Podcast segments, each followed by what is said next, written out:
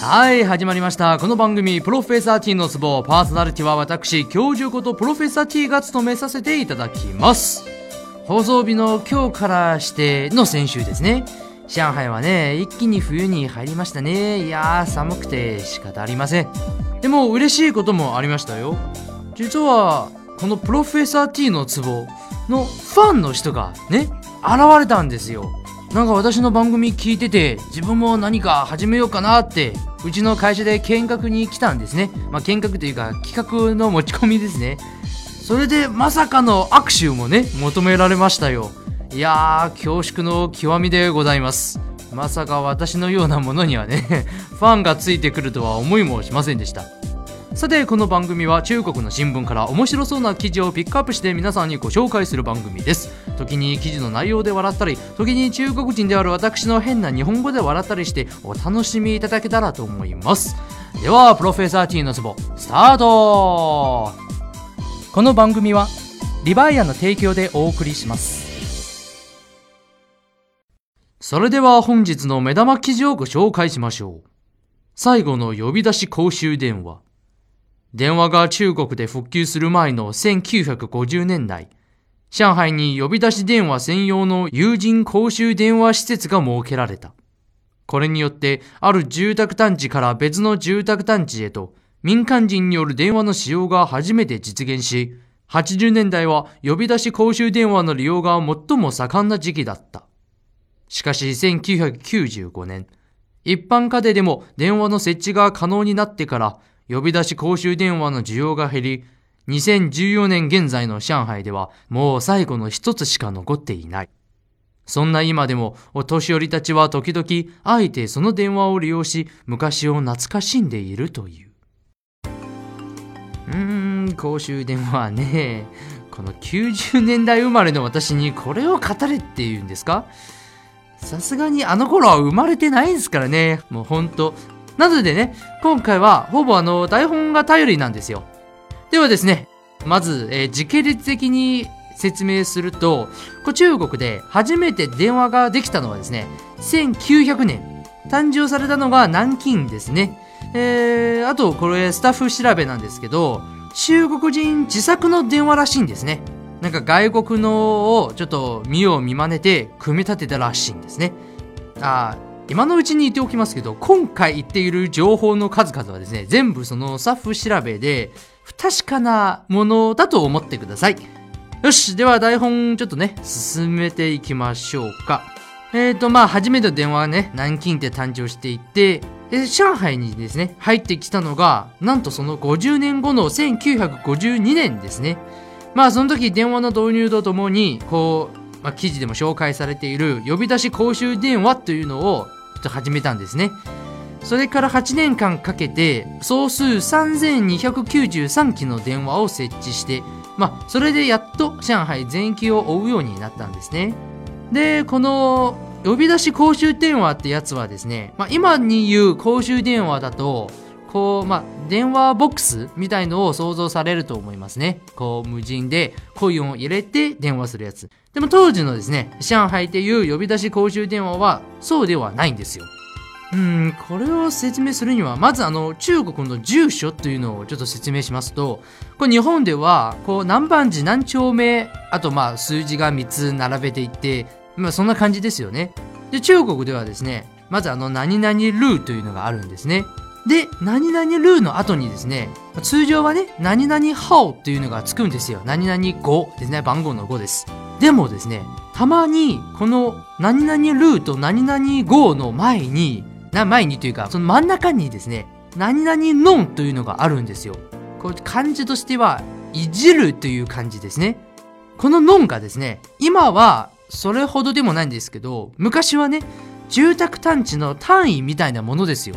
だからまあそれはいわゆる何丁目だと思ってください。多分それで合ってると思います。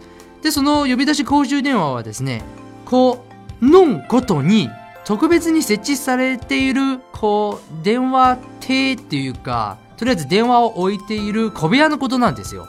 で、その小部屋の中に、まあ、伝達員という、まあ、スタッフがいるわけですよね。で、別の住宅団地から、この住宅団地へ電話かけてくるわけですよ。そしたらその伝達員が電話に出て、あ、うちの住宅団地の何々さんを呼んできてほしいですね。わかりました。っていう風に、まあ、電話をもらって、なんていうか、あの時、あの、覚醒器？覚音機 えっと、メガホン、そう。メガホンで、その、ノン、住宅団地の中へ呼びかけるんですよ。おい、南方の誰々さん、電話だ、出てこいとか、まあ、もちろん言葉遣いはね、そんなに乱暴な言葉遣いではないんですけど、で、その呼ばれた人が、まあ、その公衆電話のところまで降りてきて、で、電話に出る。で、かける時もそうなんですよ。その時はまだ一般家庭に電話を設けられているわけではないですから、電話をかけようとすると、まずその呼び出し公衆電話のところに行って、相手の住んでいる住宅団地へ電話をかけるんです。で、そこの伝達員がまたその人を呼んでくれるという、そういうシステムですね。まあ、あと、この連絡を取るだけではなく、まあ、今という急病で倒れた時、救急車とか呼ぶわけじゃないですか。でもその時電話とか、もちろん携帯もないんですから、呼ぼうとすると、やっぱりね、こういう公衆電話の方を使うんですよ。まあ、今はね、こう記事も書いたように、まあ、ほぼ個人での電話とか、携帯もね、普及していて、だからもう本当にお年寄りたちが、まあ、たまに友人の自宅に電話をかけて、まあ、昔をね、懐かしむ程度にしか使われてないんですよ。あ、ちなみにですけど、この公衆電話っていうからにはもちろん有料ですよ。無料じゃないんですからね。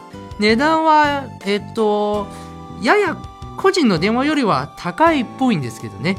まあ昔はね、個人で電話持ってないわけですからみんなそれを使うしかないわけですよ。えで、まあ余談ですけど、テレビもね、最初に中国、中国というかまあ私が知っているのは上海だけですけど、上海に導入されてきた時も同じ感じなんですよね。こう住宅団地ごとにですね、1台置いていって、まあみんなね、自分の家から椅子を持ってきて、座って一緒に見てるわけですよね。だからその時はまだあの近隣同士での関係はね結構良かったりするんですけど今はみんな冷たいですからね。日本人の方がこう近所付き合いっていうのができてると思います。さてこの公衆電話についてね、まあ、台本はここまでなんですけど、まあ、ちょっと別の話しましょうか。えっ、ー、と、これはですね、まあ、前に日本人の知り合いがいて、その人からね、ちょっと聞いた話なんですけど、まずはですね、ビデオの発展というと、その、まあ、カセットテープからですね、えー、っと、VHS で、今の CD とか DVD になっていくわけなんですけど、中国はですね、VHS という段階が飛ばされてるんですよ。カセットテープからいきなりもう CD とあの VCD ですね、になっているから、それを知っている日本人はですね、中国ではポケベルが使われていないんじゃないか同じように飛ばされているのではないかって思う人が多いんですけどしかしポケベルは実際に使われているんです。私もねこう小学生ぐらい、まあ、小学生低学年ぐらいの時はうちの父が使ってました。しかもかなりの普及率でみんな使ってるんですよね。ちなみにこれ中国語では BP キーと言うんですよ。木はまあ機械の木ですね。まあ最初の BP はアルファベットの BP です。だから、そう、その BP キで言えば、おそらく中国人のあったあったと、えー、答えてくれるかもしれませんよ。よし、じゃあ今日はこんなところで、まあ最後のね、教授としての一言に入りましょう。電話、携帯、スマホ、テレビ電話、衛星電話。少しは私のような老いぼれを待ってくれてもいいだろう。私のはまだタッチパネルですらないぞ。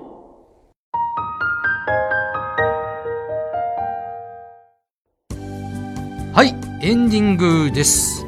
今回は割と情報がメインですね。エンタメ少なめな感じですね。いやー、ファンだと言ってくれたね、オープニングで言ったその方にとってはどうでしょう？まあもし私のねお笑いのところを期待されているのであれば、まあ、今回はね結構の空振りになっちゃうと思います。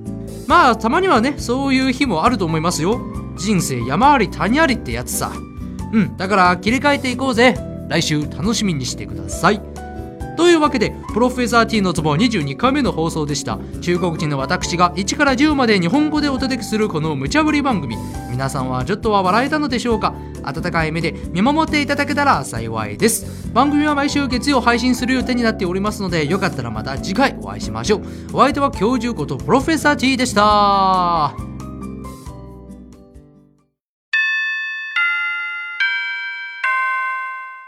教えて、教授先生。さあ、このコーナーは生命学の教授である私が自ら作り出した最新鋭一型アンドロイドピキーちゃんに中国の謎々を出題し、その硬い頭をより柔軟で人間らしくなってもらう育成プログラムです。挨拶して、ピキーちゃん。スマホの機能も欲しい、ビキーです。おお、それじゃあ携帯する電話ではなく勝手についてくる電話ってことになるね。うん、考えておきましょう。それでは問題の方に参りましょう。こちらです。ある夫は結構の麻雀好きで、特に妻や子供と麻雀するのが大好きです。なぜでしょうか？